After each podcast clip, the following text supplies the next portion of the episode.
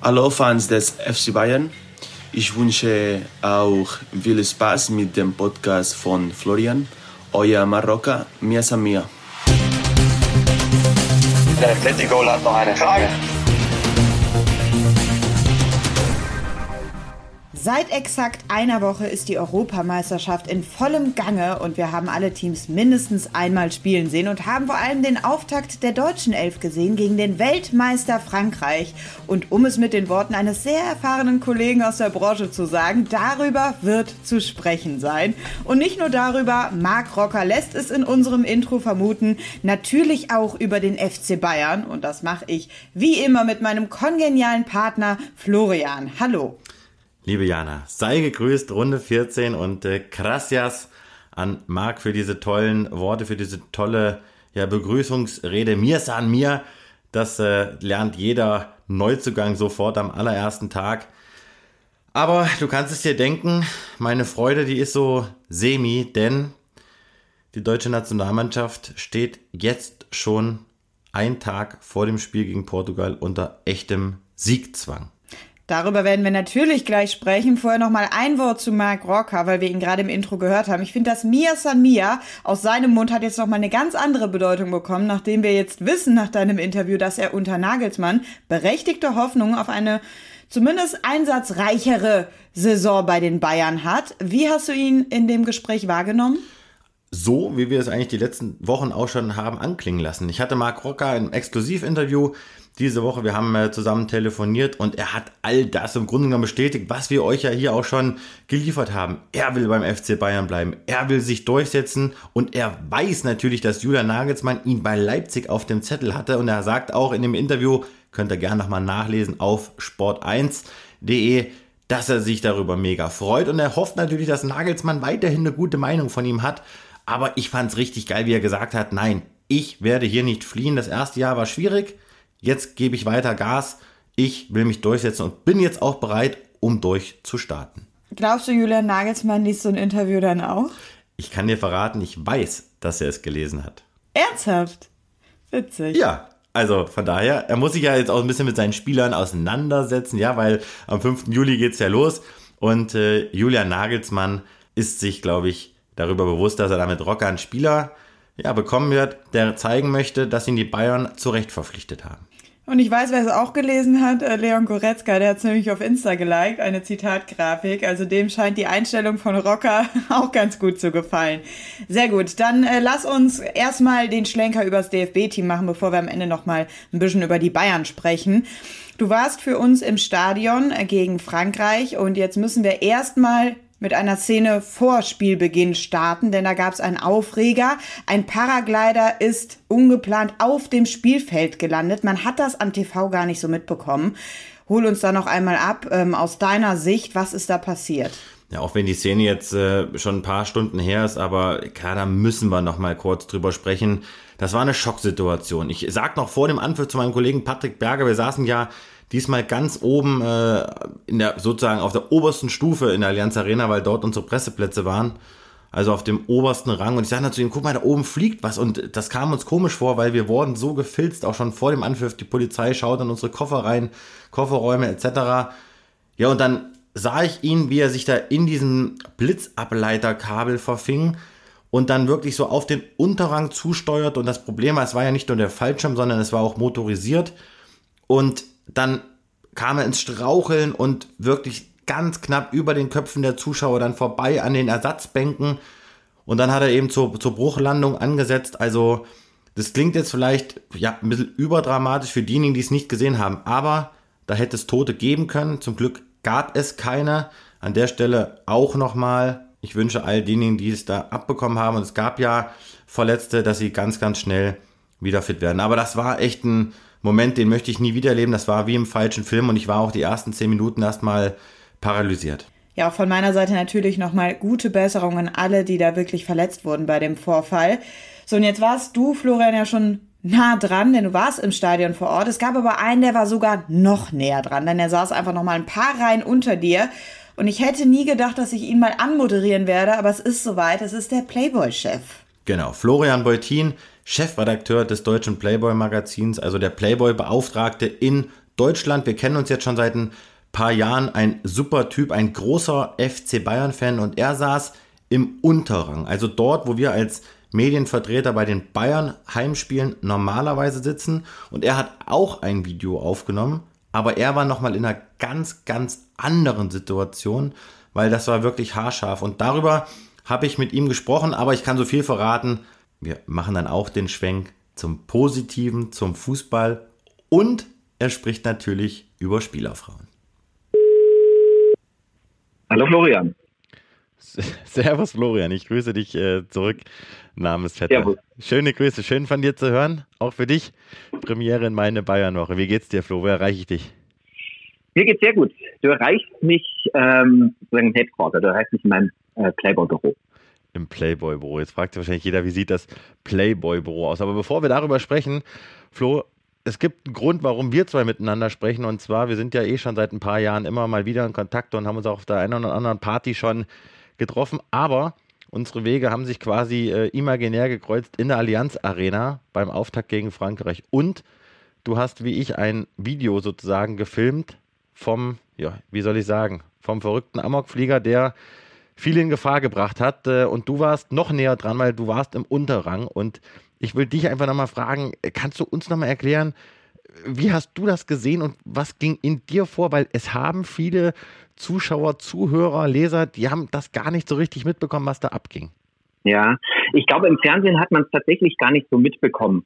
Ähm, ich sah tatsächlich kurz, das war ja unmittelbar vor Anpfiff, sah ich, wie da oben eben dieser Gleitschirmflieger ähm, über dem Stadion ähm, zu sehen sah, war und der warf ja auch dann einen gelben Ball. Man konnte gar nicht erkennen, was für eine Botschaft da drauf stand. Also ähm, ich hatte tatsächlich und auch mein, mein die unmittelbar neben mir saßen eigentlich eher das Gefühl, und wir haben uns darüber unterhalten, ach, das ist wieder eine dieser Schnapsideen der UEFA, irgendwie ein bisschen Unterhaltung hier reinzubringen, so direkt äh, vorm Anpfiff, vielleicht fällt da der Ball und der, damit wird dann angestoßen.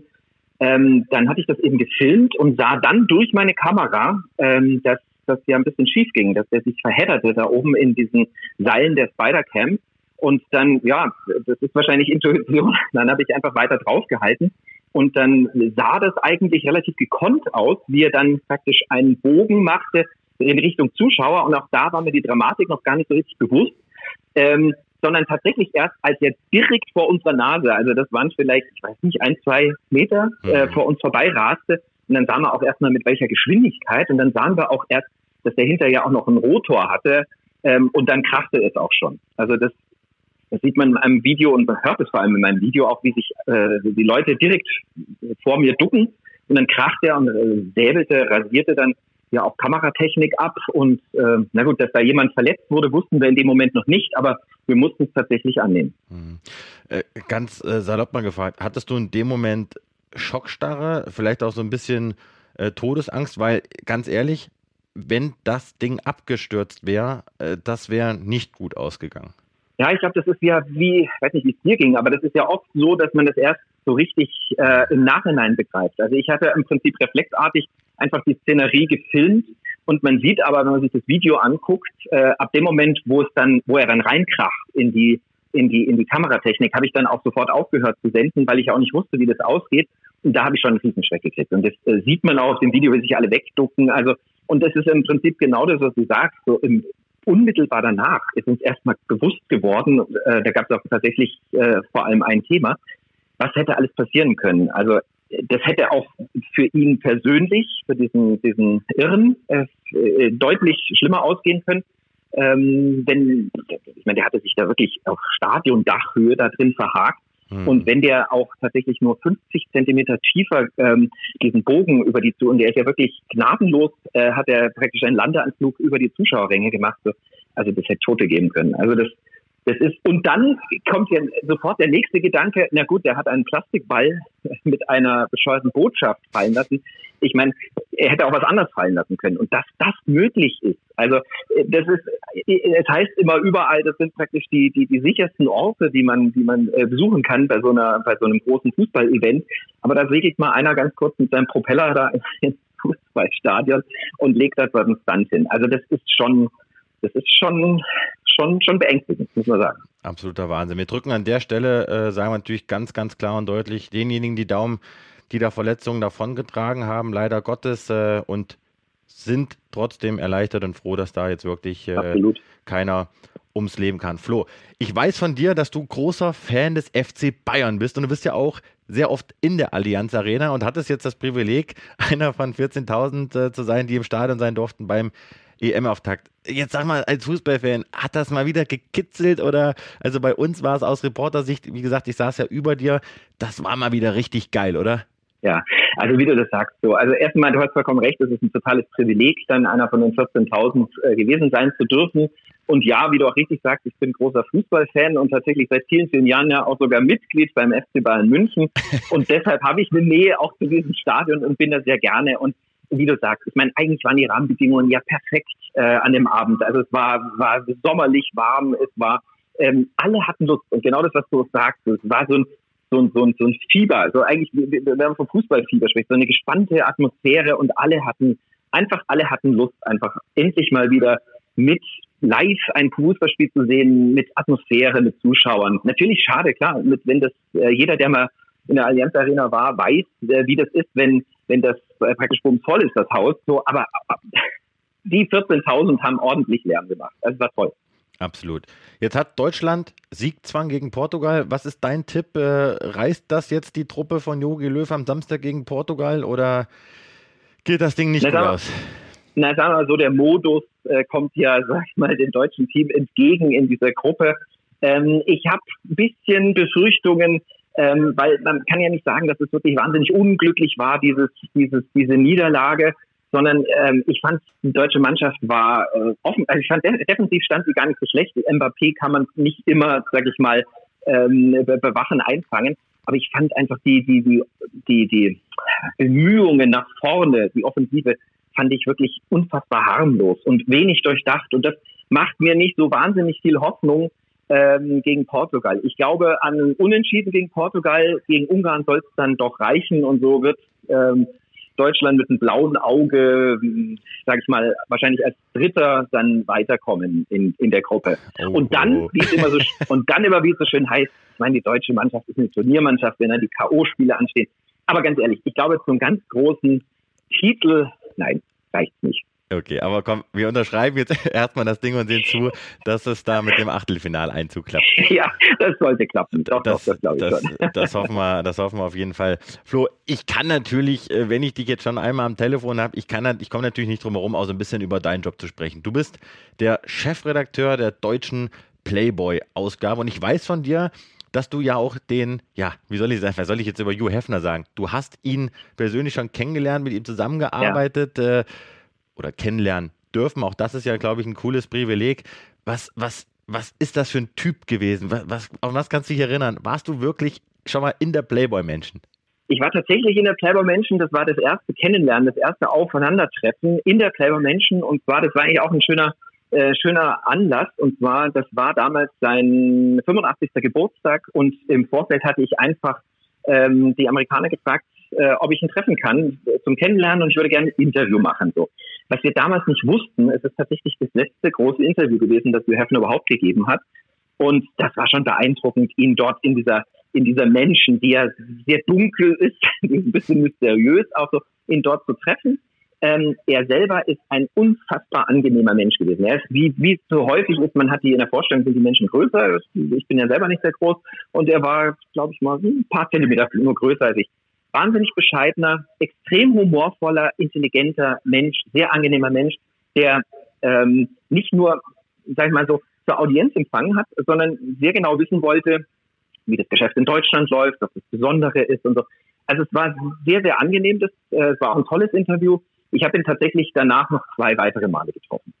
Und war ja auch Fan des FC Bayern München. Kannst du das verraten? Äh, lustigerweise, das weiß ich nicht. Ich habe ihm aber tatsächlich als Gastgeschenk eine Lederhose mitgebracht. Und das kehlige Lachen aus, wirklich aus, aus tiefster Kehle, das werde ich nie vergessen. Also das fand er ganz lustig. Ich weiß nicht, ob er sie dann tatsächlich statt dem Morgenmantel getragen hat. So, da zeugen zumindest keine Fotos davon. Ja gut, das ist Wahnsinn. Aber du hast, wie gesagt, den Anblick abgespeichert, als Hugh Hefner von dir die Lederhose überreicht Absolut. bekam. Und Absolut. lass uns noch einmal kurz drüber sprechen. Ihr habt natürlich auch, äh, ja, im Zeichen deines, deines Jobs und deiner Berufung, ihr habt wahrscheinlich auch ein Auge auf Spielerfrauen, Spielerfreundinnen. Habt ihr da wirklich äh, jetzt auch während des Turniers, guckt ihr mal dahin, äh, was postet zum Beispiel Katie Hummels oder was postet äh, die Partnerin von, von Mbappé? Ist das, ist das was, wo ihr darauf achtet, was ihr auch selber so in euer journalistisches Handeln und Tun mit reinnehmt?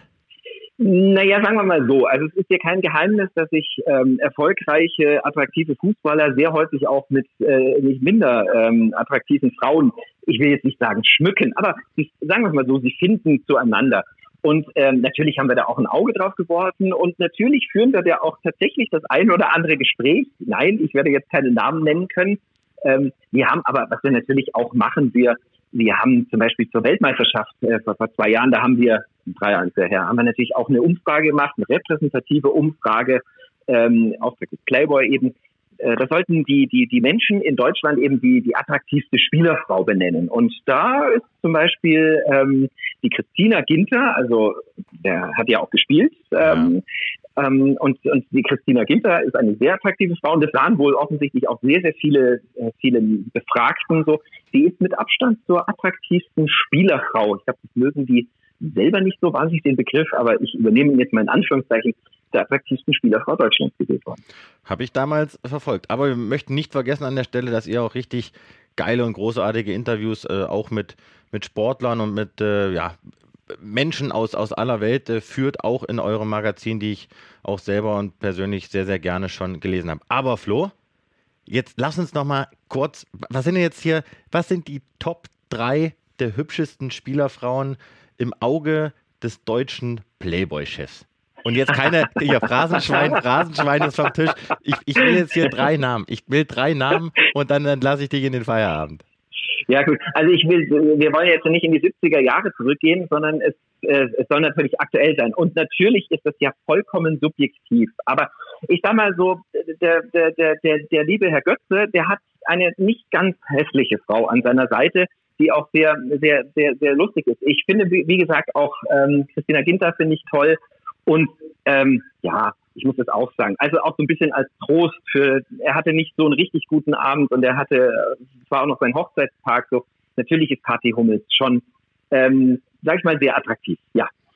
Habe ich drei genannt? Ja, ich habe drei genannt. Du hast drei genannt. Ich bin glücklich. Ich freue mich, dass es dir gut geht, Flo, und dass du hier in dem Podcast mit dabei warst und äh, hoffe natürlich, Sehr dass gerne. du dann auch reinhörst und uns hier treu bleibst in meine Bayernwoche. Aber natürlich, sehr gerne. Danke, mein Lieber. Bleib gesund, alles Gute weiterhin. Wir hören und sehen uns. Danke dir, bleib auch gesund. Ciao. Ciao. Ja gut, die Frage muss jetzt natürlich von mir kommen. Ne? Also seine Nummer 1, Ann-Kathrin Götze, wirklich eine sehr hübsche Frau von Mario Götze. Äh, Flo, wer ist deine Nummer 1? Das ist natürlich jetzt, das interessiert jetzt natürlich die Hörer. Was für eine Frage. Also Jana, komm, ich mach's kurz. Auf beruflicher Ebene bist du's und wirst es immer bleiben. Und auf der privaten Ebene da enthalte ich mich mit einer Antwort. Ich gebe eh schon ganz schön viel Preis. Diejenigen, die mir auf äh, Instagram folgen, die wissen Bescheid. Also von daher, komm, lass uns wieder über Fußball sprechen. Da kriegst du jede Antwort von mir, die du haben möchtest. Ja, ich glaube, es ist wirklich jetzt der Zeitpunkt, wo man ganz schnell wieder sportlich werden muss. Also machen wir das auch. Wir haben jetzt so ein bisschen Abstand zu dem Spiel. 1 zu 0 Niederlage gegen Frankreich. Ich habe so wahrgenommen, dass unter den Fans schon sich eine Enttäuschung breit gemacht hat. Die sagen, oh, das war, das war nix. Ich muss jetzt persönlich sagen, das war ein 1 zu 0 gegen den Weltmeister Frankreich, am Ende auch noch verschuldet durch ein Eigentor, durch Mats Hummels. Ich finde, da war auch schon viel Gutes dabei. Jetzt erstmal gar nicht so in, in die Tiefe gegangen. Was ist so dein Eindruck? Warst du enttäuscht oder sagst du, es war schon ein ordentlicher Auftakt und vielleicht auch so erwartbar? Nein, ich war nicht enttäuscht von der deutschen Nationalmannschaft. Ich muss erstmal sagen, dass ich äh, euphorisiert war über diese Stimmung, das Wetter, das hat sich wieder richtig nach Fußball angefühlt, das war richtig geil, die Gesänge zu hören, dieses Raunen, dieses, dieser Jubel, das war, das war einfach total geil und wir hatten wirklich auf den Rängen alle Gänsehaut. Und ich fand das Spiel auch, es war spannend, ja, also es war irgendwie wenig los so in diesen Strafräumen, aber es hatte irgendwie trotzdem eine sehr, sehr hohe Intensität. Und ich halte nichts davon, jetzt auf die deutsche Mannschaft draufzukloppen, denn das wäre zu polemisch. Die deutsche Nationalmannschaft ist in einer schwierigen Situation. Die Franzosen haben ein ganz anderes Rückgrat, die sind Weltmeister, die haben eine ganz andere Physis und eine andere Qualität. und eine andere Erfahrung.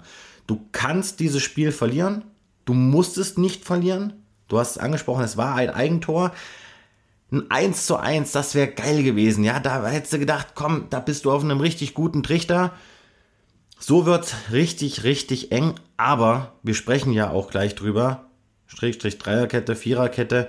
Yogi Löw braucht Lösungen, denn sonst kann das Ding übel ausgehen. Aber nochmal, ja, Gruppenzweiter, das muss das Minimalziel sein, aber es kommen ja auch vier Gruppendritte weiter. Du sprichst es an, Dreierkette slash Viererkette. Alle treuen Hörer dieses Podcasts wissen, du bist ein großer Fan der Dreier slash Fünferkette. Spaß, natürlich nicht. Du bevorzugst die Viererkette. Fühlst du dich nach diesem Spiel gegen Frankreich in deiner Meinung bestätigt? Vorweggenommen noch einmal kurz, der Plan war vermutlich, korrigiere mich, wenn es äh, nicht der Plan war, mit dieser Fünferkette gegen den Ball diese schnellen Außenspieler von den Franzosen da was entgegenzusetzen. Ist über Zeiten gelungen, aber eben nicht immer. Ja, was soll ich dazu sagen? Hast du dann deine Fußballlehrerlizenz gemacht? Äh, du könntest ja sofort auf der Trainerbank anfangen. Nein, nein, hast du ja vollkommen richtig zusammengefasst. Aber ich habe es letzte Woche gesagt. Diese Dreierkette ist kein System für die deutsche Nationalmannschaft. Deswegen fühle ich mich in diesem Punkt darin bestätigt. Denn Klar, man kann sagen, man wollte da hinten dann äh, das Zentrum kompakt halten, die Außenpositionen verstärken. Es hat aber doch ehrlicherweise semi geklappt. Also wenn Mbappé da durchstechen wollte, hat er das getan. Oder Griezmann auf der anderen Seite. Aber was hat's denn gebracht? Du hast im Grunde genommen sicherlich hinten ganz gut gestanden, aber du hattest doch vorne eigentlich total wenig Durchschlagskraft. Und da muss einfach mehr passieren. Jogi Löw muss jetzt gegen Portugal meiner Meinung nach zur Viererkette zurückkehren. Ich habe es gesagt, 4-2-3-1, zwei defensive Mittelfeldspieler dahin, Kimmich und Goretzka und dann vorne mit drei Leuten ab die Post und Müller dahinter den Spitzen agieren lassen. Sonst wirst du auch gegen Portugal keine Tore schießen. Und Jogi Löw hat ja gesagt, wir brauchen Tore gegen Portugal. An dieser Stelle drei Euro ins Phrasenschwein.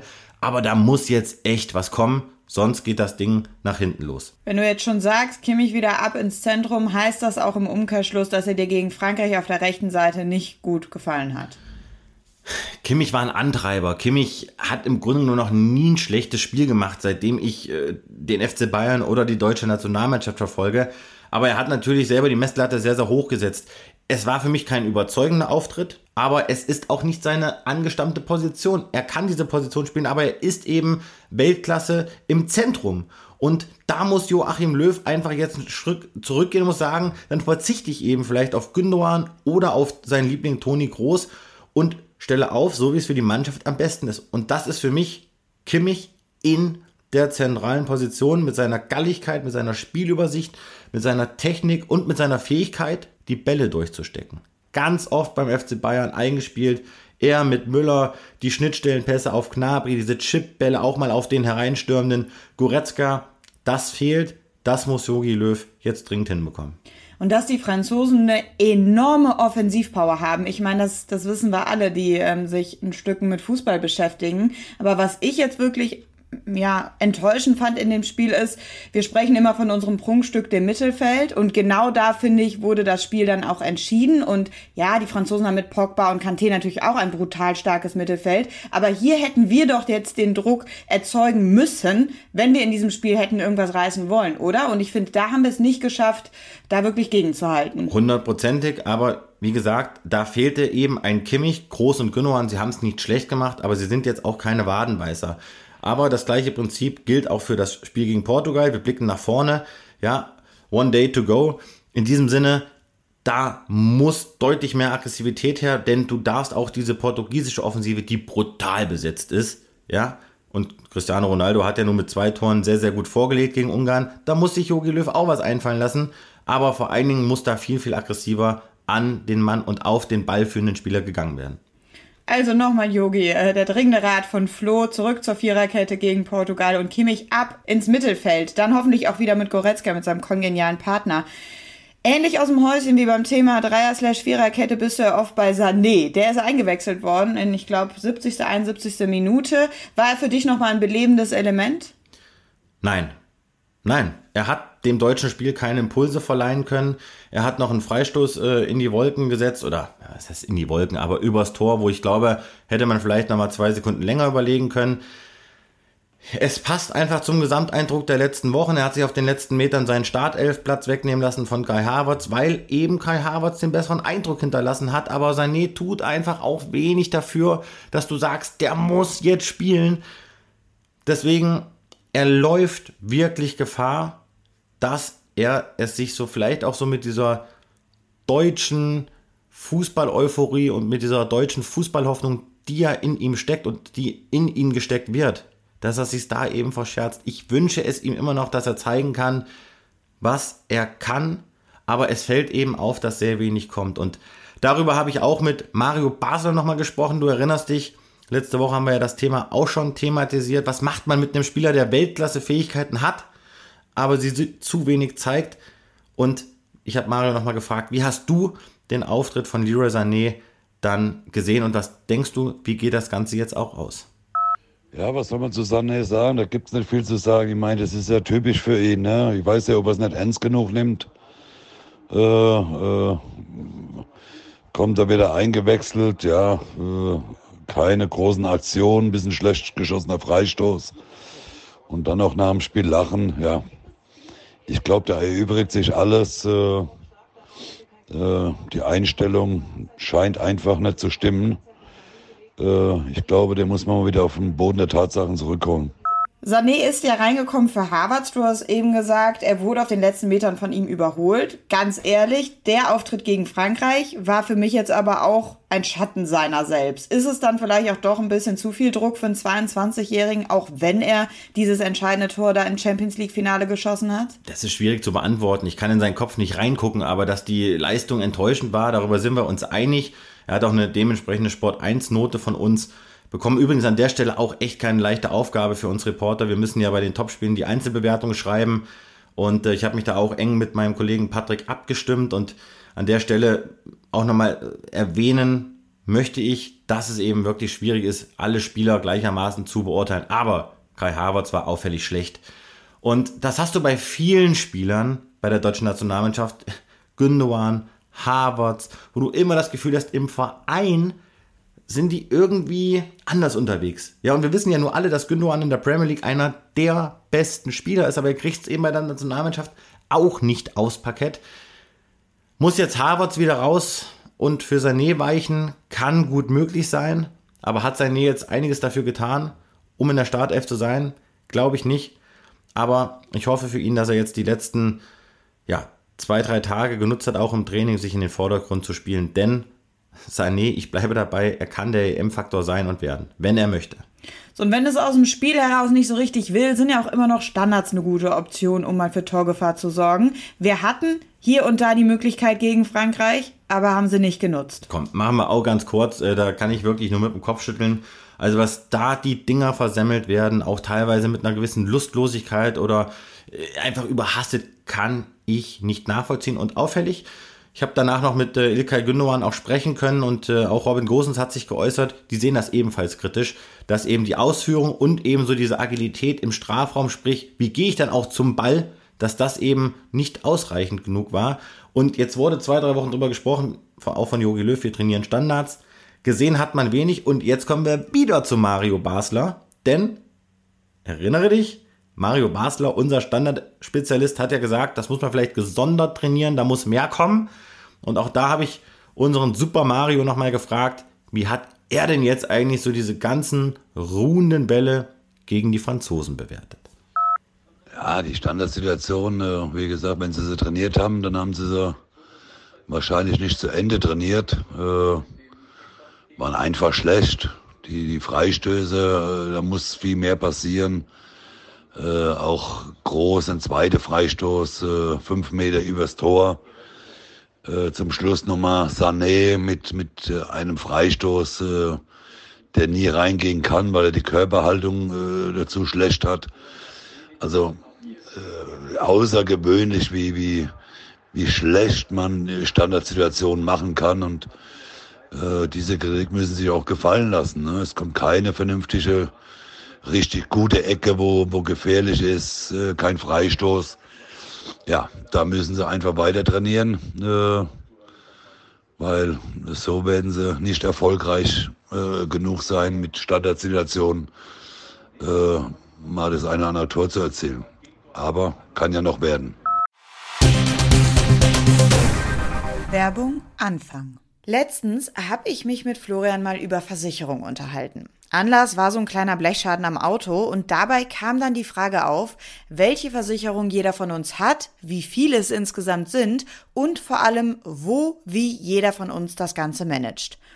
Florian meinte, bei ihm sei es ein endloses Maß an Papier- und Bürokratiekrams. Und genau deswegen habe ich mich schon länger für die digitale Variante entschieden. Mein kleiner Helfer heißt nämlich Clark und funktioniert super easy direkt übers Handy. In der Versicherungs-App sind alle meine Verträge gebündelt und das hilft mir dann einfach enorm im Fall der Fälle Zeit zu sparen, sodass ich mich dann mehr auf die anderen Dinge im Alltag konzentrieren kann. Auch ganz nett, Clark empfiehlt mir regelmäßig günstigere Versicherungen, die noch besser an meinen Lebensstil angepasst sind. Die Vorschläge basieren nämlich auf einem Algorithmus, der das beste Angebot aus über 160 Versicherungen herauspickt. Also, wer neugierig geworden ist und auch weniger Orga-Stress möchte, ich kann die App wirklich empfehlen. Die Registrierung läuft easy und entspannt über die kostenlose App. Bei Fragen stehen euch die lieben Leute von Clark mit Rat und Tat zur Seite. Per Telefon, E-Mail oder per Chat. Ohne Wartezeit. Das ist wichtig und erklären einem konkret, warum welches maßgeschneiderte Angebot genau zum persönlichen Lebensstil eben passt. So, jetzt wisst ihr Bescheid und nun nochmal aufgepasst. Denn Clark schenkt allen unseren Podcast-Hörern einen Amazon-Gutschein von bis zu 30 Euro. Einfach dafür die Clark-App runterladen oder direkt auf die Website gehen unter clark.de für Deutschland oder goclark.at für Österreich und bei der Registrierung den Gutscheincode FCB eingeben. FCB, ihr wisst Bescheid, FC Bayern. Du lädst eine bestehende Versicherung hoch, Prima. Dann sicherst du dir einen 15 Euro Amazon-Gutschein. Bei zwei Versicherungen sind es sogar ganze 30 Euro. Und keine Bange, es müssen keine neuen Versicherungen in der App abgeschlossen werden. Die Teilnahmebedingungen findest du wie immer in den Show Notes. Werbung Ende. Jetzt muss ja bei dieser EM zu jedem Spieltag nochmal eine separate Entscheidung getroffen werden vom Trainer. Drei Spieler müssen auf die Tribüne. Das war jetzt in diesem Fall relativ einfach, weil Goretzka anscheinend doch noch nicht so fit war, auch nicht für eine Einwechslung. Dann Jonas Hofmann, der angeschlagen war, und Jamal Musiala, der Youngster. Ich glaube, der rechnet schon mit diesem Tribünenplatz. Erste Frage, wie sieht's aus mit Leon Goretzka im nächsten Spiel? Wird er da fit gegen Portugal? Und zweite Frage, die sich da natürlich anschließt, dann wird die Entscheidung für Yogi Löw natürlich auch schwieriger, wen er denn auf die Tribüne setzt. Wer glaubst du, wen wird's treffen? Ja. Sagen wir mal so, ich hatte Musiala im Kopf, wir haben es ja auch im Artikel bei uns geschrieben, dass es ihn treffen könnte. Aber fangen wir erstmal mit Goretzka an. Goretzka wollte unbedingt schon im Kader sein, aber soll dann laut Löw ihm auch im Gespräch vermittelt haben, du pass mal auf, ich habe jetzt erst vier, fünf Mal mit der Mannschaft trainiert, gib mir noch mal zwei, drei Tage mehr. Die hat er jetzt überbrückt. Der wird gegen Portugal im Kader sein, wenn da jetzt verletzungstechnisch nichts mehr passiert. Und er muss Musiala mitnehmen. Okay, gegen Frankreich sage ich, kann man vielleicht so entscheiden, wenngleich ich auch sage, das ist doch einer gewesen, den hättest du doch in der 80. Mal bringen können in der Allianz Arena. Sein Förderer Hansi Flick saß ja nur sieben Reihen hinter Yogi Löw, vielleicht hätte ihn das nochmal zusätzlich motiviert.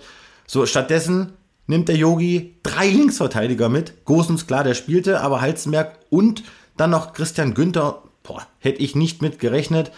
Er muss die Offensive vorne auf die Bank parken, wenn er sie eben schon nominiert. Aber wer dann draußen sein wird gegen Portugal, das kann ich jetzt noch nicht genau sagen. Jonas Hofmann wird mit ziemlicher Wahrscheinlichkeit wieder dabei sein, weil er weiterhin Knieprobleme hat. Und dann denke ich, wird es diesmal auf jeden Fall einen von den beiden Linksverteidiger Heizenberg oder Günther dann auch treffen. Ganz kurz, wirklich ganz kurz nur, aber diese Grundsatzentscheidung überhaupt zu sagen, ihr dürft 26 Mann mitnehmen bei dieser EM, aber drei müssen zu jedem Spieltag auf die Tribüne. Jogi Löw hatte das auch schon mal kritisiert und gesagt, das ist nicht ganz so einfach. Ich weiß, er hat es zumindest mal hinterfragt. Ich frage jetzt mal, führt das vielleicht auch so intern in der Mannschaft zu Verstimmungen? Weil das ist jedes Mal wieder eine Aufregung vor dem Spiel. Ja, das ist, das ist total bescheiden für jeden Trainer. Und jeder Trainer, der jetzt hier zuhört, der weiß, was es bedeutet, einem Spieler sagen zu müssen, du bist nicht im Kader. Ich war ja selber jahrelang Jugendtrainer. Grüße gehen raus an die JSG Warmertal und den VfL Kassel. War eine geile Zeit, Jungs.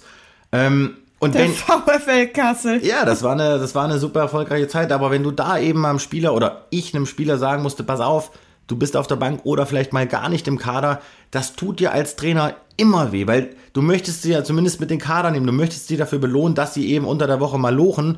Und genauso geht's ja Yogi Löw auch. Das sind Menschen, das sind Entscheidungen, die teilst du nicht gerne mit. Und natürlich ist so ein Spieler dann unterbewusst ja etwas demotiviert, ja, es schlägt sich erstmal auf deine Psyche nieder.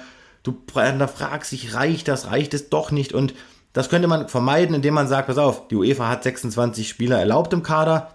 Mein Gott, dann stellt drei Stühle neben die dämliche Auswechselbank, dass die sich da alle hinsetzen können. Also da hätte sich die UEFA keinen Zacken aus der Krone gebrochen. Von daher dämliche Entscheidung und da kann ich Jogi Löws Frust auch verstehen schließe ich mich an. So, wie sieht jetzt die Vorbereitung auf das Spiel gegen Portugal aus? Vor allem auch mental. Was hast du für einen Eindruck, wie steckt die Mannschaft dieses 1-0 gegen Frankreich jetzt weg? Also die Mannschaft ist ja unmittelbar nach Abpfiff wieder ins Mannschaftsquartier nach Herzogenaurach gefahren. Am Mittwoch hat man sich da regeneriert, man hat die Köpfe frei bekommen, die Reservisten haben auf dem Platz trainiert. Am Donnerstag stand dann wieder bereits die erste Mannschaftseinheit an. Wir sind ja jetzt auch wieder in Herzogenaurach vor Ort. Am Freitag wird natürlich nochmal trainiert. Und dann geht es auch wieder nach München, denn gegen Portugal spielt ja die deutsche Mannschaft wieder sozusagen in der heimischen Allianz Arena. Und dann geht es jetzt immer so weiter. Also sie sind im Tunnel, die Anspannung ist auch zu spüren. Es ist eine andere Anspannung jetzt hier in Herzogenaurach die deutsche Mannschaft hat Druck. Aber wir müssen definitiv eine Schippe draufpacken, sonst kommt Florian früher in den Sommerurlaub als geplant. Also ich glaube, das wird ein ganz richtungsweisendes Spiel gegen Portugal. Und wie es gehen kann, haben die Jungs der U21 den Großen quasi ja schon vorgemacht, denn sie sind ja Europameister geworden. Und der Co-Trainer an der Seite von Stefan Kunst und jetzt dann auch bereits wahrscheinlich im wohlverdienten Sommerurlaub, wie ich annehme, ist Antonio Di Salvo. Der Name verrät es, er hat natürlich italienische Wurzeln, aber geboren in Paderborn und es hat dich nicht davon abhalten lassen, ob er nun im Urlaub ist oder nicht, ihn mal anzurufen, um zu hören, wie er die Leistungen des DFB-Teams denn bewertet. Das Interview der Woche. Hallo Florian, grüß dich. Servus Toni, schön, dass du rangehst. Freue mich von dir zu hören und ja, was soll ich sagen? Herzlich willkommen zu deiner Premiere in meine Bayernwoche. Wo erreiche ich dich gerade? Ich bin gerade zu Hause. Zu Hause bedeutet in Italien, in Deutschland oder? Nein, zu Hause bedeutet in München. Okay, sehr schön. Ja, da ist ja das Wetter perfekt. Also italienische Verhältnisse, sagen wir mal, sagen wir mal so. Antonio, ich kann mir vorstellen, du bist äh, tiefenentspannt, oder?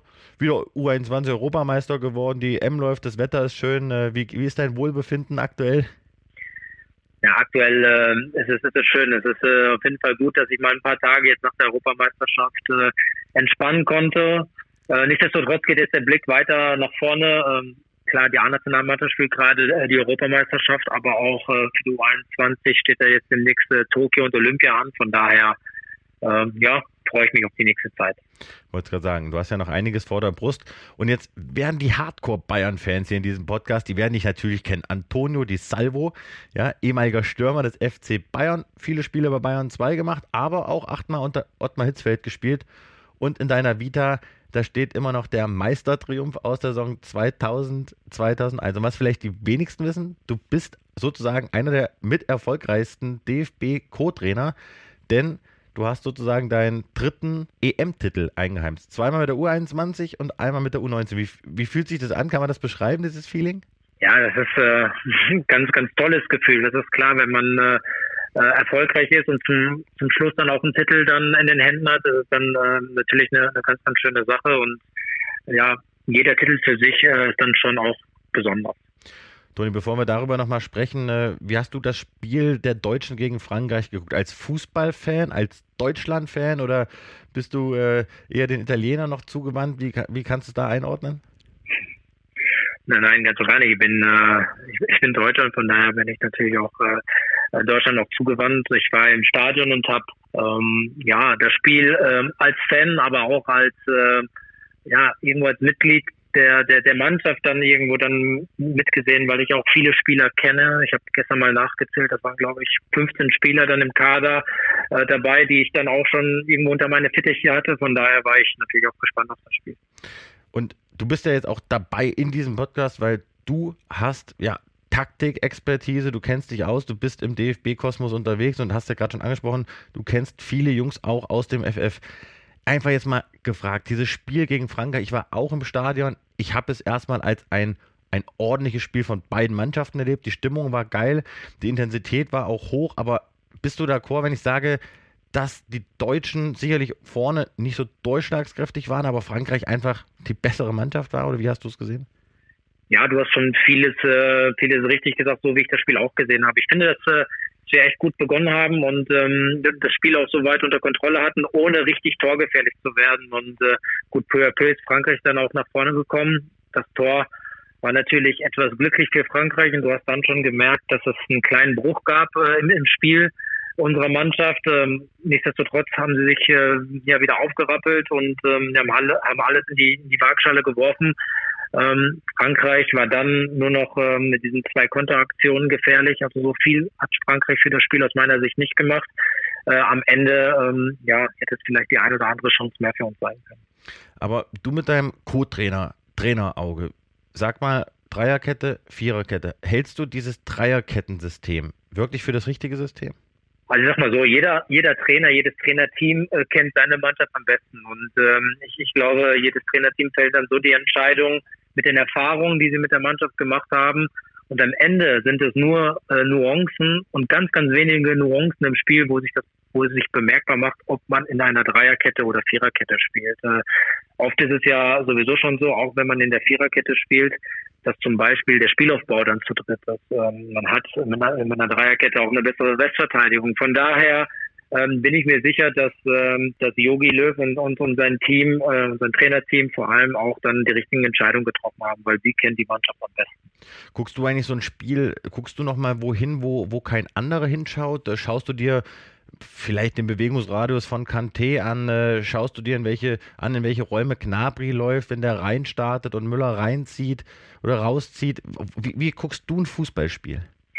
Also ich habe mir gestern vorgenommen, das Spiel mal zu genießen und einfach nur, nur zu schauen. Das funktioniert aber nicht. Irgendwo ist man dann doch gefangen, äh, irgendwo in, in, in, ja, in seiner Sichtweise vielleicht auch was Neues zu entdecken oder, oder in Lösungen, mögliche Lösungen für die, für die eigene Mannschaft. Äh, und von daher ähm, ja, fällt es mir dann schwer, dann nur Zuschauer zu sein. Hm. Gibt es etwas, was dir besonders aufgefallen ist? Also mal völlig so ins Blaue reingefragt, vielleicht bei den Deutschen oder bei den Franzosen? Ja, dass äh, Frankreich äh, als Beispiel ähm, ja sehr tief stand und ähm, sich auch in die in die Defensiv-Zweikämpfe voll reingehauen hat. Es war total schwer äh, durchzukommen. Sie haben auch die tiefen Pässe verhindert und ähm, eine Mannschaft, die ähm, die so viele äh, klasse Spiele hat, äh, sich erstmal auf die Defensive verlassen hat. Aber das war vor ähm, bei der Weltmeisterschaft dann äh, ähnlich. Äh, sie waren variabel, haben sich aber auch schon sehr auf die Defensive fokussiert. Hm. Du kennst ja auch Leroy Sané, äh, Toni. Wie muss man mit ihm als Trainer umgehen? Bei ihm scheiden sich die Geister. Er polarisiert natürlich auch so mit seiner Art. Er hat alles drauf. Das hat jetzt jeder Spieler auch x-fach bestätigt.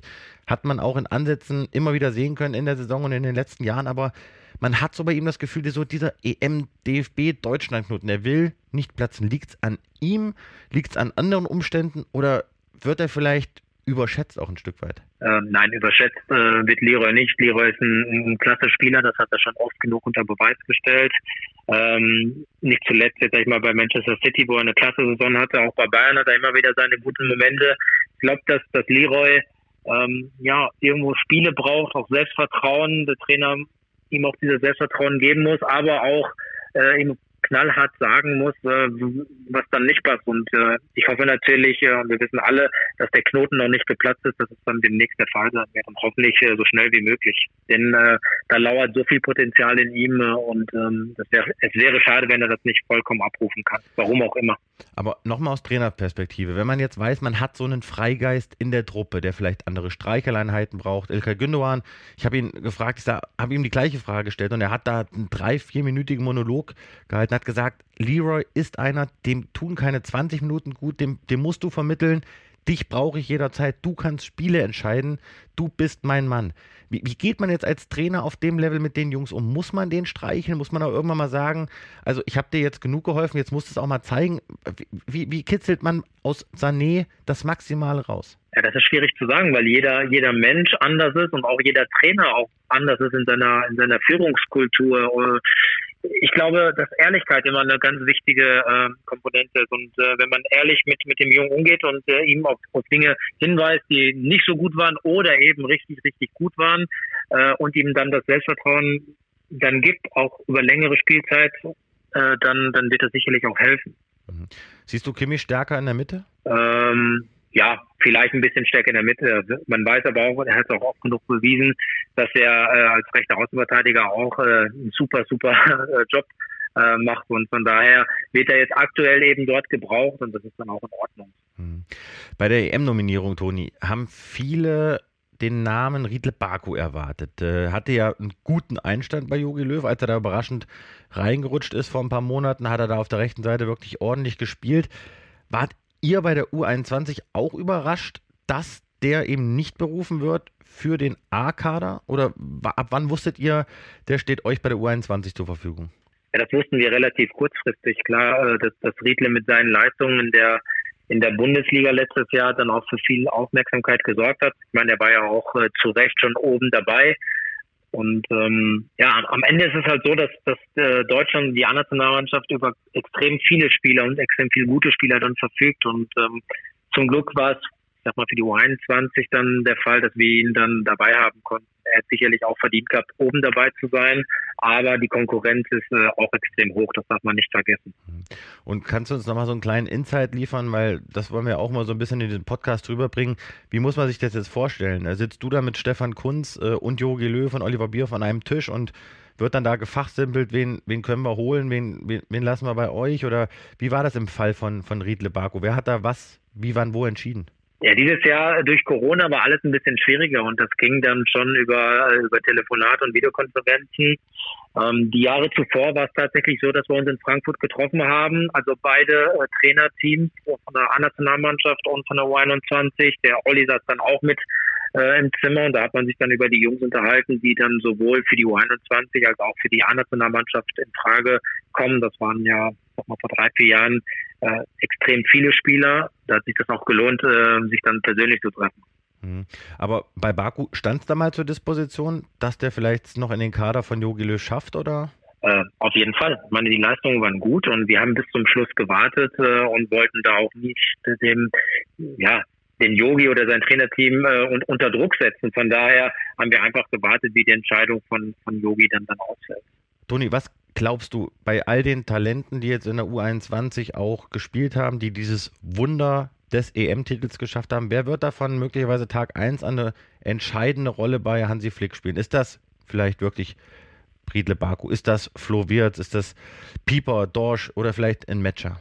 Ja, das wird man sehen. Ähm, die A-Nationalmannschaft hat ähm, richtig gute Spieler und es, die Konkurrenz ist groß. Das hatte ich ja vorhin schon gesagt. Äh, klar, ein Riedle Baku oder ein Flo die schon äh, A-Nationalmannschaftsluft geschnuppert haben, die werden früher oder später äh, dort auftauchen. Aber bestimmt auch der ein oder andere. Und ich tue mich jetzt auch schwer, ähm, Namen explizit zu nennen, weil, äh, weil alle Spieler, und das soll jetzt auch keine Floskel sein, die, die jetzt für uns dann gespielt haben, die so viel Leidenschaft gezeigt haben, aber auch darüber hinaus äh, ja Qualitäten auf den Platz gebracht haben, spielerische Qualitäten gebracht haben, ähm, es, es sicherlich verdient haben, irgendwann mal, wenn die Leistung stimmt, äh, berufen zu werden. Aber ähm, da kommen wir jetzt auf den Punkt. Ähm, die, die U21-EM ist jetzt vorbei und jetzt geht es darum, sich nicht auszuruhen, sondern in den Verein äh, zu spielen, Leistungen bestätigen, besser zu sein auch als der ein oder andere, damit man sich auch die Nominierung verdient hat. schlagen wir mal die Brücke zum Portugal-Spiel. Die Deutschen stehen quasi schon so ein bisschen unter Siegzwang. Erwartest du, dass äh, Joachim Löw dann am Samstag äh, umstellt, vielleicht wirklich die Viererkette bringt, um in der Offensive noch einen mehr zu haben? Was erwartest du an Maßnahmen vom Bundestrainer? Ja, das ist auf jeden Fall eine Option, dass, äh, dass man auf die Viererkette umsteigt. Genauso wie es eine Option ist, weiterhin mit der Dreierkette zu spielen. Äh, auch da, ähm, ähm, jeder Trainer kennt die Mannschaft am besten und er wird äh, dann schon sehen, ähm, was dann, ähm, also welche Spieler er auf den Platz bringen muss, auf welcher Position und was dann auch gegen Portugal am besten passt. Aber ich glaube auch, dass die Viererkette eine Option sein wird.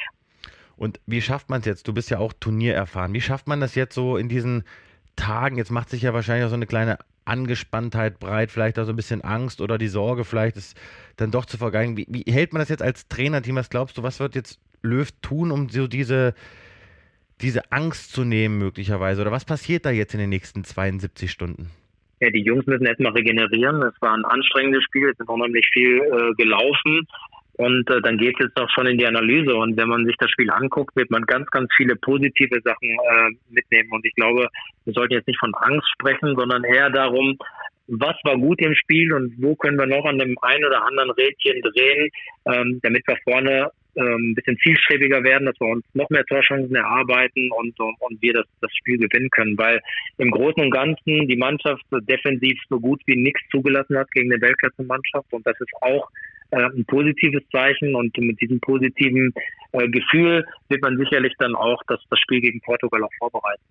Du bist ja mit Markus Sorg äh, U19 Europameister geworden, also dem jetzigen Assistenztrainer von Joachim Löw. Kannst du uns den nochmal kurz beschreiben? Was hat er für eine Einflussnahme? Die Spieler hört man auch immer wieder schwärmen, so von seiner Taktik, taktischen Analyse, so von seiner, von seiner Ansprache. Er hat ja auch sehr viel in der Trainingsgestaltung zu tun. Was ist das jetzt für ein Typ? Was hat der jetzt auch für eine Rolle in den nächsten Stunden und Tagen? Ja, die Rolle jetzt, wo er jetzt Co-Trainer ist, seit, seit einigen Jahren, ist sicherlich ähm, den Cheftrainer zu unterstützen, ähm, nicht nur ein Ja-Sager zu sein, sondern eine klare, eine klare Meinung äh, dann, dann äh, dem, dem Joachim Löw oder seine klare Meinung dann ihm, ihm kundzutun und mitzuteilen und zum Schluss die bestmögliche Entscheidung zu treffen, also so, dass der Trainer dann ähm, ja, einfach mit einem guten Gefühl ähm, das nächste Spiel dann vorbereiten kann. Was bist du für ein Co-Trainer-Typ? Typ Ja-Sager oder auch Typ mal äh, Stefan, nein, so geht's nicht?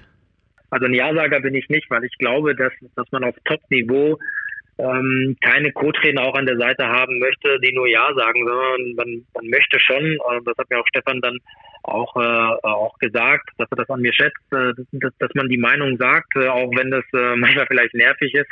Aber ich glaube, so kann man ähm, insgesamt nur sich, sich weiterentwickeln und auch mal ähm, über den Tellerrand hinaus mal ein paar andere Gedanken dann aufnehmen.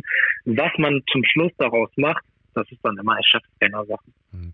Und egal mit wem man sich unterhält, ähm, viele schwärmen von dir und so von deiner Art, wie du deinen deinen Job angehst beim DFB. Du bist ja Fußballlehrer, hast die Lizenz ja abgeschlossen und hast ja unter Beweis gestellt, Co-Trainer, das Ding taugt dir. Willst du aus dem Ding mal rausbrechen? Also was ist jetzt deine Ambition? Gehst du mit Stefan Kunz möglicherweise den nächsten Schritt oder willst du was ganz eigenes machen? Willst du Cheftrainer werden?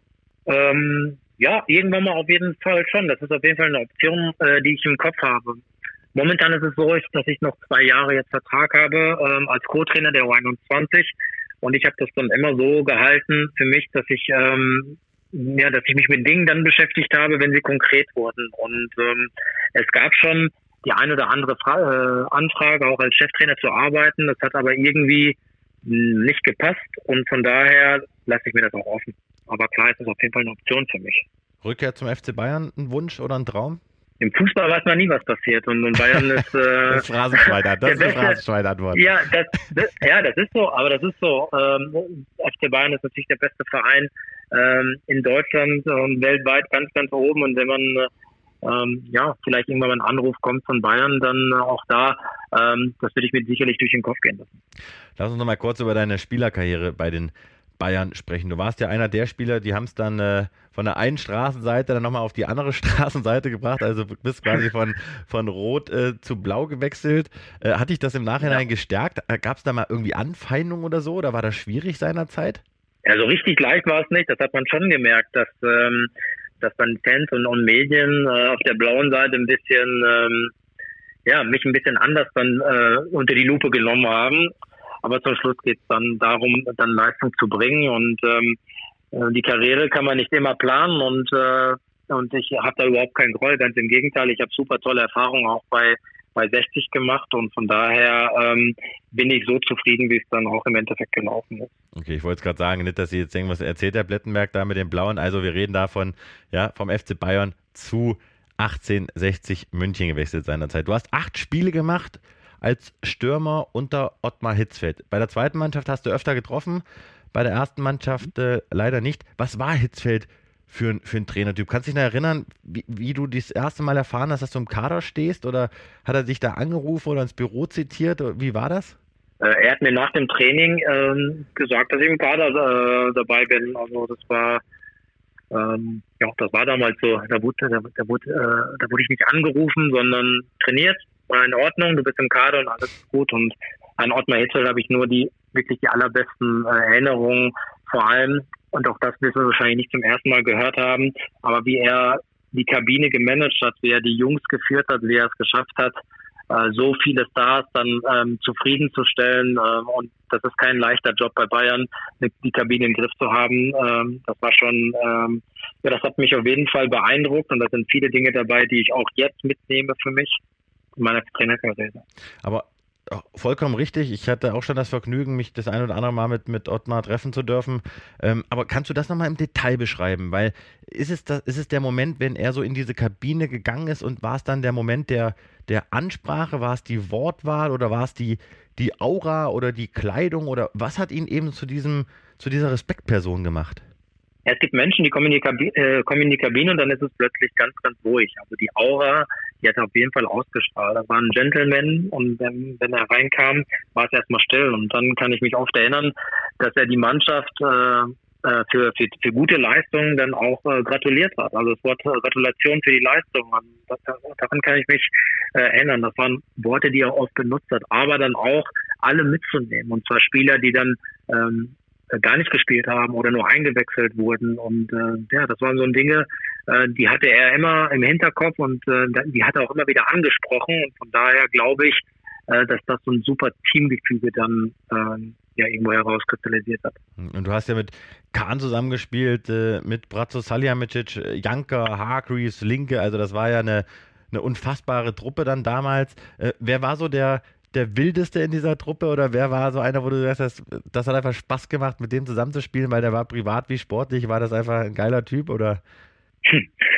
Ja, ich meine, äh, Giovanni, es war natürlich gerade jetzt äh, für mich dann als Stürmer, ähm, war es schon eine Augenweide, ihm beim Training dann zuzugucken, aber auch mit der Lockerheit. Ich weiß, dass er mich ganz zu Beginn zur Seite genommen hat und äh, dann einfach erstmal Spätzchen gemacht hat, äh, lustig war, äh, dann aber dann auch mal ernst werden konnte, wenn es dann darum ging, im Training dann äh, Dinge besser zu machen. Und von daher ist Giovanni ähm, sicherlich einer, von dem ich mir da ganz, ganz viel abgeguckt habe, aber nicht nur auf dem Platz, sondern auch außerhalb, weil äh, ja dieses Lebensgefühl, diese Freude, diese Lockerheit, ähm, ja, das ist schon äh, richtig klasse, wie er das dann macht und immer noch macht. Absolut, also ein super Typ, hatten wir ja auch schon im Podcast, äh, können wir alle bestätigen.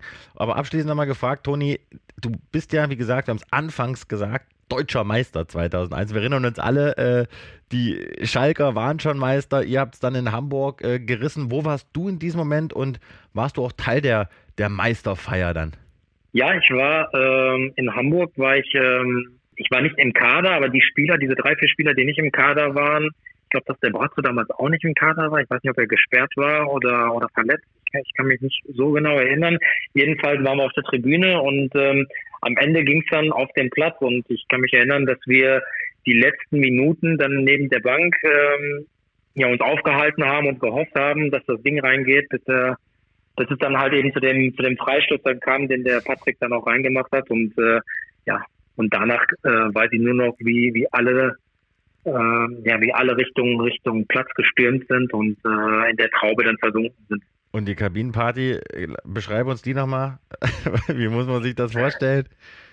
Die Kabinenparty war gar nicht so, so exzessiv. Also ich glaube, dass, äh, dass alle total platt waren und geflasht waren, weil man sich sicherlich einen anderen Verlauf irgendwo erwünscht hatte. Und, äh, und am Ende war es dann richtig, richtig knapp. Und dann hat man sich auf dem Platz gefreut.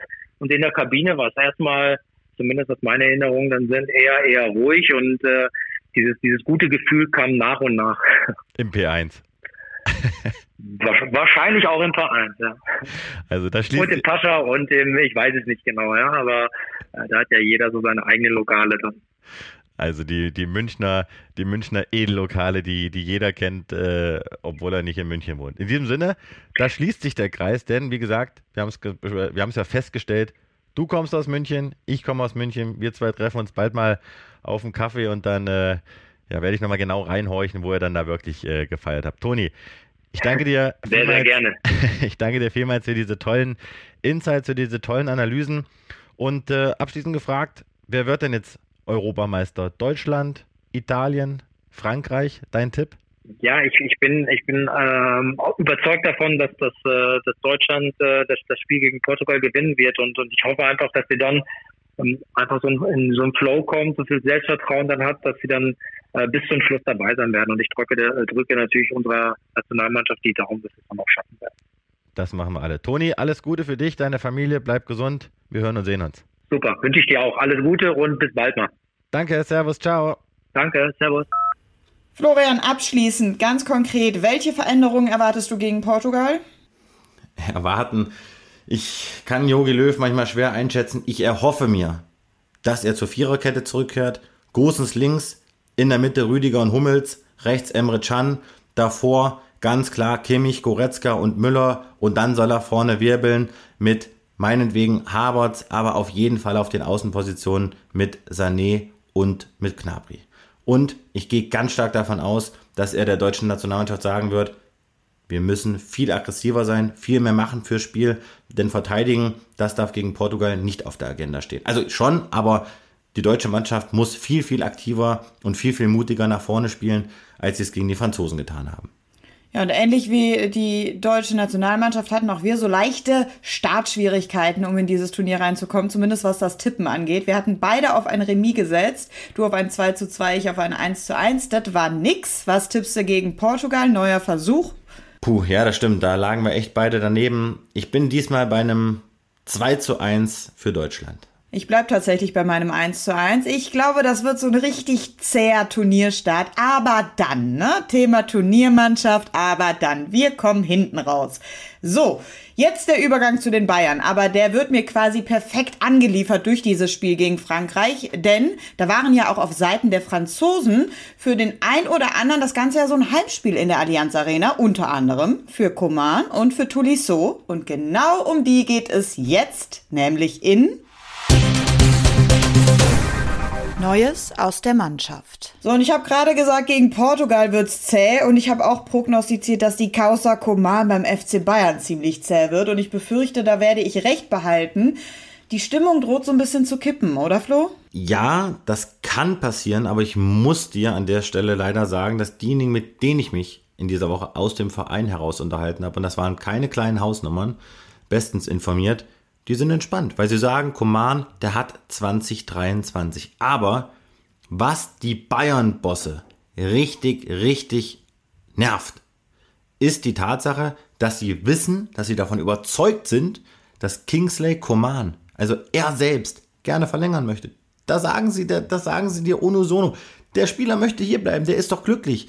Und deshalb regen sie sich so darüber auf, dass eben diejenigen, die um ihn herumschwören, sein Vater, der beratend ja sozusagen dafür verantwortlich ist, dass diese Vertragsverhandlungen gerade abgebrochen sind. Da gibt es noch einen Freund der Familie namens Benoit Meunier und eben Pini Zahavi. Die sollen diejenigen sein, die eben Koman verrückt machen und die eben dafür sorgen mit diesen exorbitanten Forderungen, dass da momentan eben ja Eiszeit herrscht. Die Bayern sagen, wir haben Kingsley ein sehr gutes Angebot gemacht und mir wurde von einer Topquelle bestätigt, dass er glaubt, dass in diesem Sommer gar nichts passiert. Koman bleibt, da wird vielleicht sich noch nicht geeinigt, wie es da jetzt weitergeht. Und dann wird der nächste Sommer heißt, denn, wie gesagt, er hat noch zwei Jahre Vertrag. Aber Jana, um das abzuschließen, ich habe auch mit Manchester United Gespräche geführt und einer der Bosse, die ich jetzt aus Quellenschutz nicht nennen darf, die waren sehr verschlossen, was das Thema Command anging. Aber sie haben zu mir gesagt, natürlich haben wir überall auf der Welt Scouts, auch natürlich in Deutschland. Und Coman sei ein, Zitat, sehr, sehr talentierter Spieler. Also, Ist jetzt kein Mörderzitat, aber du siehst, Coman ist bei Man United auf dem Radar. Die beobachten das ganz genau, aber wir haben EM, da kann noch viel passieren. Deswegen müssen wir uns da noch ein bisschen gedulden. So, und wie eben angesprochen, auch bei Tuliso geht's um seine sportliche Zukunft, was den Verein angeht, denn sein Vertrag läuft ja in der kommenden Saison aus. Das heißt, jetzt in diesem EM-Sommer nach dieser langen Verletzung für ihn eigentlich so die letzte Chance, sich nochmal auf der großen Bühne zu präsentieren, um dann eventuell auch auf der Einkaufsliste vom einen oder anderen größeren Verein zu landen. Ja, die Bühne EM, die will er auf jeden Fall nutzen und ich glaube, er hat sogar damit gerechnet, gegen Deutschland auch in der Startelf zu stehen, denn die französischen Medien haben ihn ja zu einem der Gewinner der Vorbereitung äh, erklärt, aber wurde nichts raus. Er saß erstmal auf der Bank. Aber ganz klar, Julian Nagelsmann, der schaut sich Tolisso dieser Tage ganz genau an. Und ich weiß zum Beispiel von Uli Hoeneß, dass er von Tolisso immer noch eine sehr, sehr hohe Meinung hat und ihn immer noch als einen sehr, sehr guten Spieler, wenn er denn fit ist, ganz wichtiger Nebensatz, ihn eben als einen solchen bezeichnet. Auch da muss man jetzt die EM abwarten. Tolisso hat dem FC Bayern schon wirklich ja, starke Leistungen gezeigt und hat auch schon wirklich viel auch bewegt auf dem Platz, aber eben nicht konstant genug, weil er eben auch sehr verletzungsanfällig ist.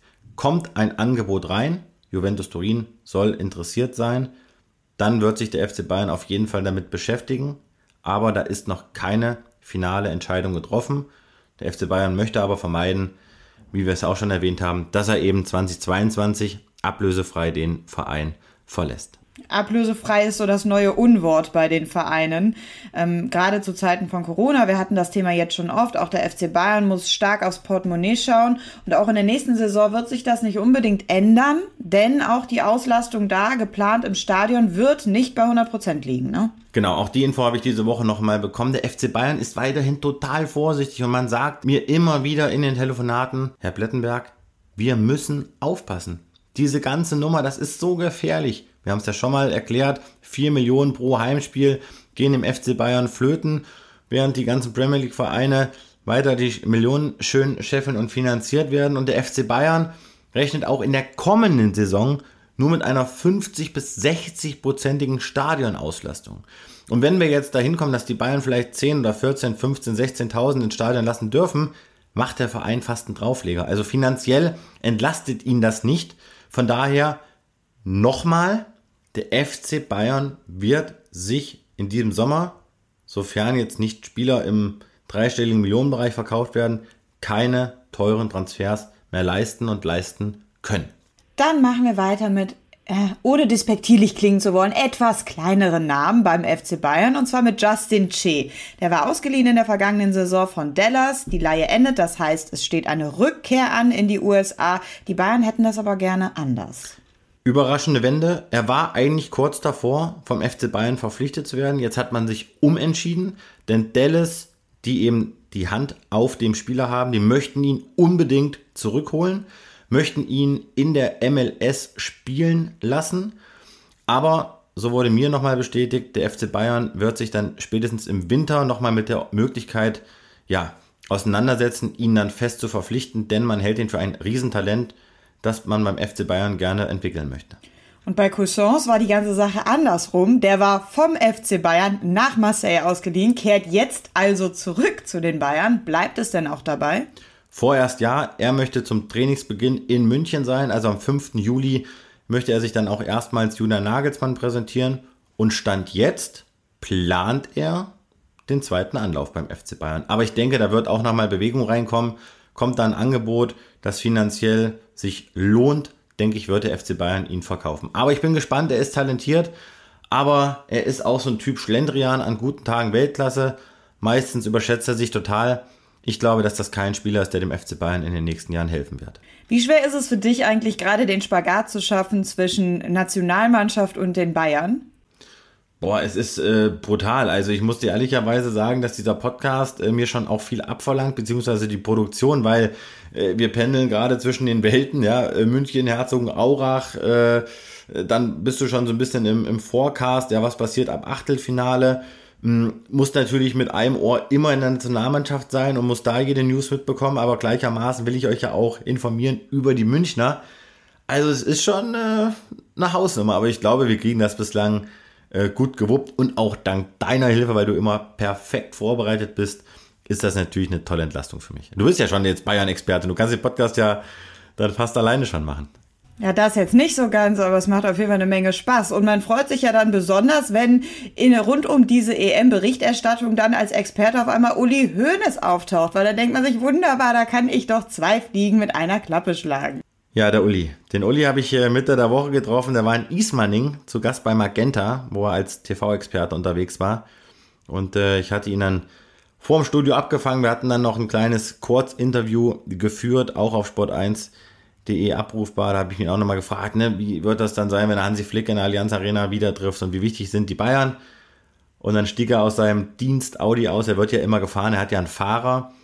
Und äh, dann habe ich gesagt, Servus, Herr Hönes, wie geht's? Und da hat er gesagt, ach du Scheiße, Plettenberg. Und äh, mit so einem wie, wie bei uns ja, quasi. Ja. Also wieder mit so einem typischen Uli Hönes Lachen. Also wir schätzen und respektieren uns sehr und äh, hatten dann ein schönes Interview und haben uns dann auch nochmal unter vier Augen unterhalten dürfen. Also ein super Typ, aber der kann äh, schon ordentlich Feuer verteilen und äh, das hat er bei mir auch schon getan. Aber dann geht es dann eben weiter und äh, geradeaus. Uli Hoeneß bleibt Uli Hoeneß, er ist einfach eine Legende. Also auch abseits der Kamera. So, wir kommen zu meiner Lieblingskategorie. Und übrigens hat sich ja auch Uli Hoeneß schon öffentlich für ihn stark gemacht. Also fügt sich das hier wunderbar ein. Neues von Nübel. Flo, ich weiß gar nicht mehr, wie ich diese Kategorie noch anmoderieren soll, welche Fragen ich überhaupt noch stellen soll. Neues von Nübel, Neues von Nübel. Gibt es denn Neues von Nübel? Natürlich gibt es Neues von Nübel, aber es gibt auch richtige Informationen. Und zwar, wir haben ja darüber berichtet, dass Monaco und Lille an ihm höchst interessiert sind. Ich kann an der Stelle exklusiv verraten, Lille, die sind raus. Und Monaco, die sind noch drin und es gibt jetzt eine Top 3 Liste, die hat sich Nübel zurechtgelegt. Und diese Top 3 Liste wird jetzt sozusagen abgeglichen mit den Bayern-Bossen Salihamidzic, Kahn und Neppe. Die entscheiden mit Nübel im Grunde genommen darüber, was ist jetzt der passendste Verein für eben diese Laie. Ich habe es letzte Woche gesagt, die Laie wird hundertprozentig klappen. Und an dieser Stelle nochmal, sie wird klappen. Von daher, es ist nicht ganz so einfach, aber auch weil ich das gefragt wurde von einigen Usern, es wird ein Leihgeschäft ohne Kaufoption sein. Darauf lassen sich die Bayern nicht ein. Nübel will eben diese Leihe nur nutzen, um Spielpraxis zu sammeln. Aber, und jetzt kommt's, innerhalb der nächsten 14 Tage, so sagen mir meine Quellen, ist damit zu rechnen, dass eben feststeht, wo Nübel hingehen wird. Meine Quellen sind da sehr, sehr zuversichtlich, dass dann eben Vollzug gemeldet werden kann. Aber erwartungsgemäß bei Zeitraum, darauf möchte ich mich wirklich nicht festlegen, möchte euch nur den Eindruck vermitteln, das Ding wird klappen. Davon bin auch ich überzeugt. Und ich glaube, das kann jetzt ganz, ganz schnell gehen, denn Nübel möchte eigentlich zum Trainingsstart seines neuen Arbeitgebers dann direkt auch auf dem Platz stehen. Da möchte ich an der Stelle sagen, liebe ZuhörerInnen, bei Nübel kann jetzt jeden Tag alles passieren. ja, das ist super. So können wir stehen lassen. Gut, und dann äh, muss natürlich jetzt noch die Anschlussfrage kommen. Wie sieht's denn aus in Sachen Nummer zwei? Gibt es hier was Neues von der Reisegruppe Ferienglück auf den Balearen, sprich von Ulreich und Ortega? Das ist äh, eine Weltklasse-Formulierung. Nicht wirklich. Ortega immer noch im Urlaub. Christian Früchtel, der kam ja zurück und hat sich das Jochbein gebrochen bei einer Mountainbike-Tour. Also der wird dem FC Bayern erhalten bleiben. Hat ja eine sehr ja, weniger erfolgreiche Laie beim ersten FC Nürnberg hinter sich. Da muss man mal schauen, wann er wieder einsteigt. Und Sven Ulreich, der ist auch noch im Urlaub. Und ich kann dir wieder sagen, wo? Auf Kreta. Und er wird sich ab nächster Woche fit halten. Äh, privater Natur mit äh, einem privaten Torwarttrainer. Und äh, auch da kann ich jetzt erstmal nichts Neues vermelden. Es steht und fällt jetzt einfach erstmal mit der Entscheidung, wo geht Nübel hin. Wir sind beim Thema Leihgeschäft und wir bleiben auch beim Thema Leihgeschäft. Die Frage der Woche. Die kommt diese Woche von der Holstein-Kiel-Fanseite und damit ist auch relativ klar, worum es geht. Wie sieht es aus? Kommt Jan Fiete ab zu Holstein-Kiel? Und wenn ja, wann? Und ist es richtig, dass Adrian Fein ebenfalls bei uns, also bei Kiel, im Gespräch ist? Ahoi. Kiel übrigens eine schöne Stadt. Ich habe an Kiel keine guten Erinnerungen, weil es war saukalt, als der FC Bayern dort Anfang des Jahres im Pokal ausgeschieden ist. Das war ein monumentales Ereignis. Ich werde es niemals vergessen. Aber ich habe wiederum sehr positive Erinnerungen ja. an Kiel. Warum? Relegation Köln, da war was. Ach so, ja, siehst du, ich bin so im Bayern- und DFB-Modus. Du bist ja ein Kölsches Mädel. Sag mal Kölsches Mädel, Kölsches Mädchen? Kölsches Mädchen, so heißt er. Ja, das ist ein Kölsches Mädchen. Wir sollten mal so. So, zurück zu, zurück zu Holstein Kiel. Ja, wir sollten mal einen Podcast nur in deiner Sprache machen. Aber jetzt komm. Also, Fiete ab, das stimmt. Kiel ist einer der Top-Interessenten für Fiete. Und äh, da ist aber noch nichts so weit vorangeschritten, dass wir da Vollzug melden können. Die Kieler möchten ihn gerne verpflichten. Es geht da jetzt auch nicht um irgendwie ein Leihmodell. Da geht es dann, wenn dann darum, dass Fiete und der FC Bayern diesen Vertrag auflösen. Wir haben es exklusiv vermeldet, dass eben die Kieler da richtig Gas geben. Auch da kann es schnell gehen, aber Fiete Ab hat auch andere Angebote auf dem Tisch liegen. Und zu Adrian Fein, auch da glaube ich, hat er keine Zukunft beim FC Bayern. Meine Quelle sagte mir, Kiel, yo, die sind dran an ihm, aber die Chancen, dass er da hingeht, die lägen so bei 20 Prozent. Da ist trotzdem die Tendenz, dass er beim Trainingsstart beim FC Bayern dann dabei sein wird, aber auch da sollen zwei andere Vereine weitaus konkreter dran sein als Kiel. Aber ganz klare Tendenz, fester Wechsel bei Adrian Fein. An der Stelle muss ich jetzt aber schon mal sagen, dafür, dass wir alle hier in diesem ganzen EM-Gaga stecken, ist das schon eine Menge an Informationen, die du uns hier auch rund um den FC Bayern nochmal so eben nebenbei ranholst. Also Kompliment mal an der Stelle von mir, ja, auch an dich. Bussi, Bussi. ja, das war jetzt, also mein Kompliment kam vom Herzen. Das, das, die, der Dank dafür war jetzt aber eher, naja. Doch, das gut, rührt mich, das, das rührt mich, aber das ist ja mein Job. Ja, gut. Wir freuen uns auf jeden Fall. Ähm, jetzt geht's wieder weiter mit der Nationalmannschaft. Ich habe es gerade gesagt, EM Gaga. Und ähm, man muss es sagen, wie es ist. Bei unserer nächsten Podcast-Folge könnte es sein, dass wir sogar schon ausgeschieden sind. Ist das ein Wahnsinn oder ist das ein Wahnsinn? Hey, hör auf jetzt. Hör auf jetzt. Jetzt. Wir gewinnen gegen Portugal, gewinnen gegen Ungarn und dann sprechen wir nur noch über das Achtelfinale hoffentlich am nächsten Freitag. Ich bleib dabei, es gibt ein Remis gegen Portugal, aber dann natürlich, ne, gegen Ungarn, da platzt der Knoten und da gibt's einen haushohen Sieg. Und dann kommen wir als Gruppendritter weiter und dann holen wir den EM-Titel. Das ist meine These, die haue ich hier jetzt einfach mal raus. Ihr könnt mich darauf festnageln.